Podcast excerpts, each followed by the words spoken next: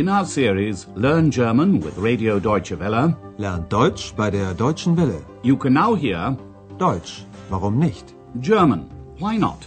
A radio language course by Herrad Meese.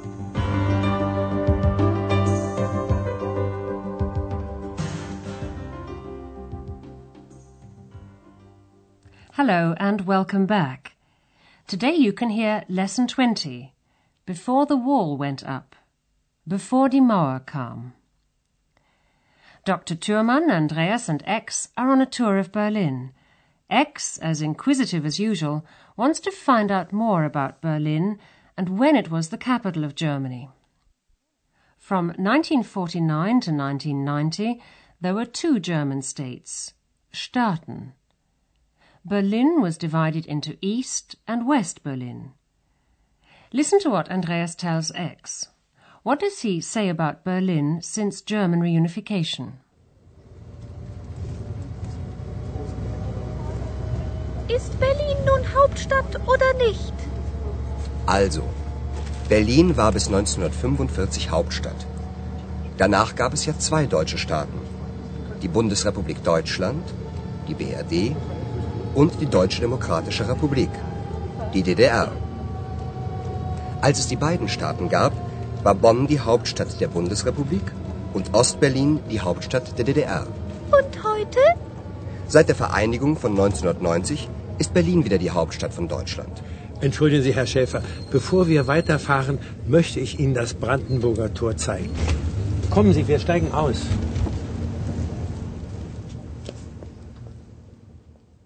Since Germany was reunited in 1990, Berlin has once again become the capital of Germany. Listen again. Andreas tells X that until 1945, when the Second World War ended, Berlin was the capital of Germany. Also, Berlin war bis 1945 Hauptstadt. Four years later, in 1949, Germany was divided into two German states the Federal Republic of Germany, or West Germany, and the German Democratic Republic, or East Germany. The German abbreviation for the Federal Republic is BRD, pronounced BRD in German. That stands for Bundesrepublik Deutschland. The German Democratic Republic, or Deutsche Demokratische Republik, was abbreviated to DDR, in German DDR. Danach gab es ja zwei deutsche Staaten. Die Bundesrepublik Deutschland, die BRD, und die Deutsche Demokratische Republik, die DDR. Bonn was the capital of West Germany. East Berlin was the capital of East Germany. Als es die beiden Staaten gab, war Bonn die Hauptstadt der Bundesrepublik und Ostberlin die Hauptstadt der DDR. In the wake of the political upheavals in Eastern Europe, the two Germanys were reunited in 1990. Berlin was once again made the capital of United Germany. Seit der Vereinigung von 1990 ist Berlin wieder die Hauptstadt von Deutschland. Berlin will also be the future seat of the German government, but it's expected that it'll take up until the year 2000, at the earliest, before the entire government moves from Bonn to Berlin. But to return to Andreas, X, and Dr. Thürmann on their tour of Berlin. They've now arrived at the Brandenburg Gate.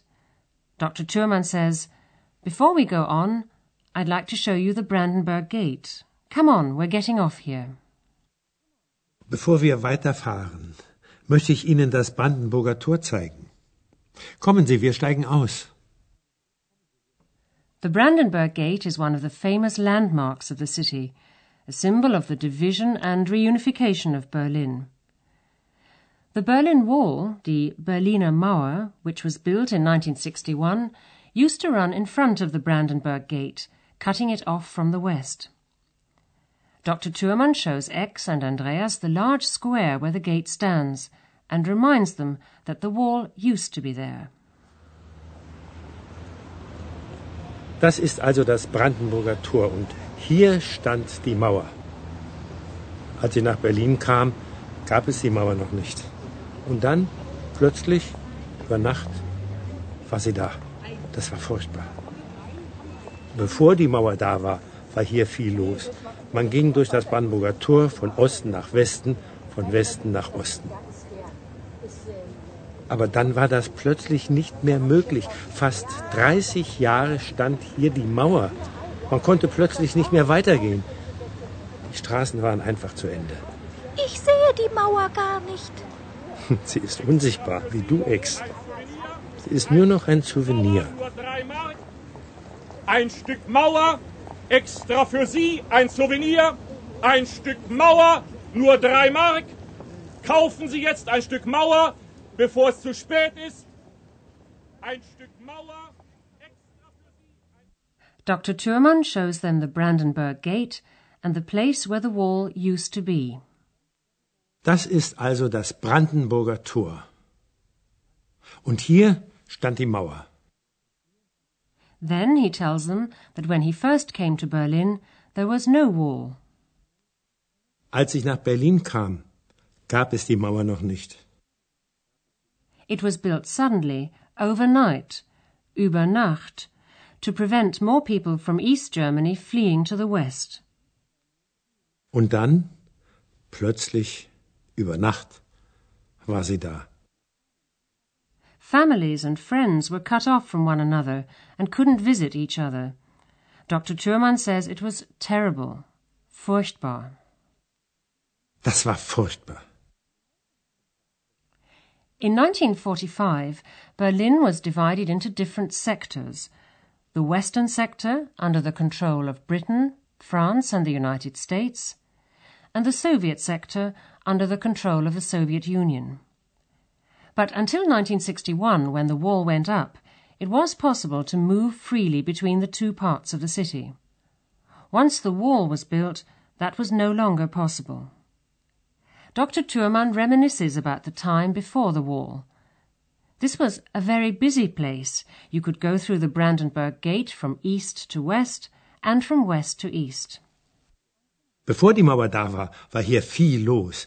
Man ging durch das Brandenburger Tor von Osten nach Westen, von Westen nach Osten. But after the wall went up, that was no longer possible. Aber dann war das plötzlich nicht mehr möglich. Two years later, in December 1963, West Berliners were permitted to visit East Berlin. They could only stay for one day at a time.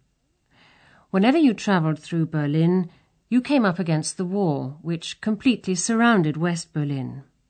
Dr. Thürmann explains that sometimes the streets just ended abruptly at the wall. Fast 30 Jahre stand hier die Mauer. Man konnte plötzlich nicht mehr weitergehen. Die Straßen waren einfach zu Ende. The wall is no longer there, and X can't imagine what it must have been like. Dr. Thürmann says the wall is now as invisible as X. It's just a souvenir. Ich sehe die Mauer gar nicht. Sie ist unsichtbar, wie du, Ex. Sie ist nur noch ein Souvenir.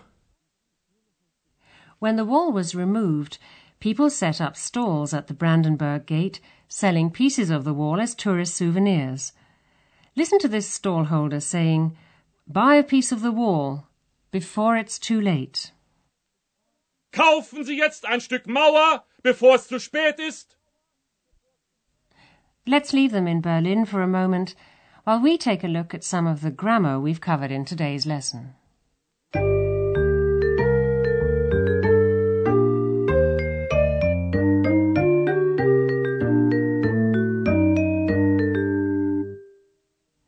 Today we've heard some examples of subordinate clauses of time. Time clauses are often introduced by the conjunction als, meaning when. Als is used when the sentence is in the past tense. Listen to this example.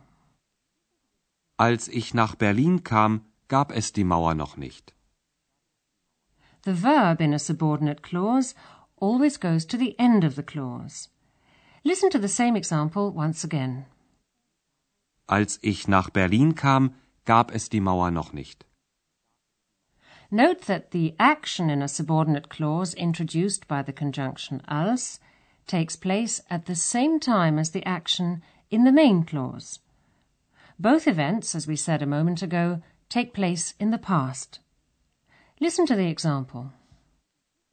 Als es die beiden Staaten gab, war Bonn die Hauptstadt der Bundesrepublik.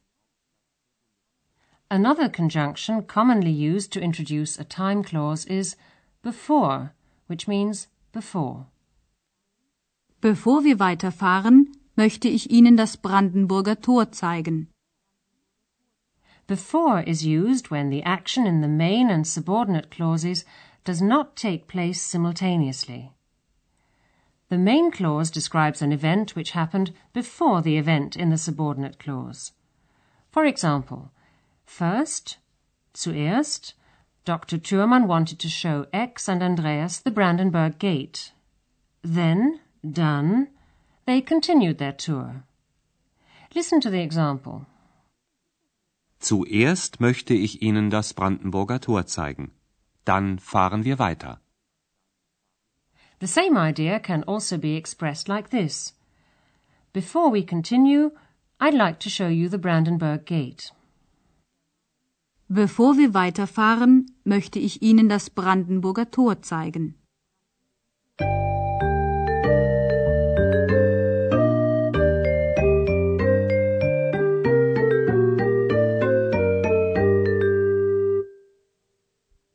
Listen to the dialogues once again, and while you're listening to the music break, sit back and relax.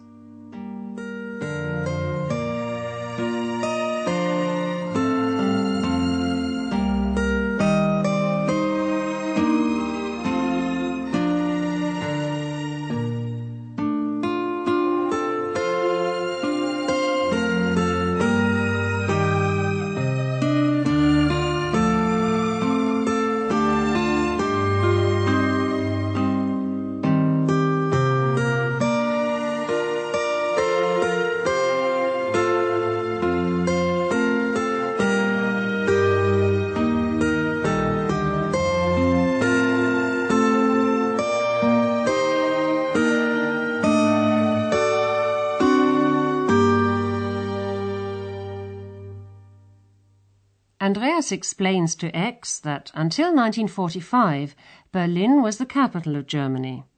Since reunification in 1990, Berlin is once again the capital.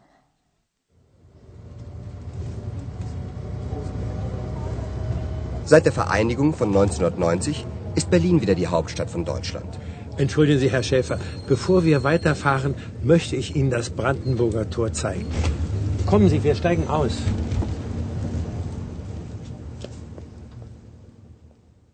Dr. Thürmann remembers what it was like before the wall went up in 1961. From then until 1989, it surrounded West Berlin, making it an island inside East Germany. Das ist also das Brandenburger Tor und hier stand die Mauer. Als sie nach Berlin kam, gab es die Mauer noch nicht. Und dann, plötzlich, über Nacht, war sie da. Das war furchtbar. Bevor die Mauer da war, war hier viel los. Man ging durch das Brandenburger Tor von Osten nach Westen, von Westen nach Osten. Aber dann war das plötzlich nicht mehr möglich. Fast 30 Jahre stand hier die Mauer. Man konnte plötzlich nicht mehr weitergehen. Die Straßen waren einfach zu Ende. Ich sehe die Mauer gar nicht. Sie ist unsichtbar, wie du, Ex. Sie ist nur noch ein Souvenir. Ein Stück Mauer, extra für Sie, ein Souvenir. Ein Stück Mauer, nur drei Mark. Well, that's all for today.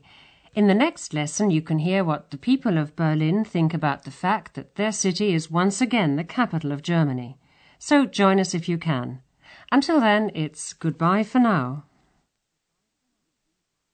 You've been listening to our language course Deutsch, warum nicht? A production of Radio Deutsche Welle in cooperation with the Goethe Institute in Munich.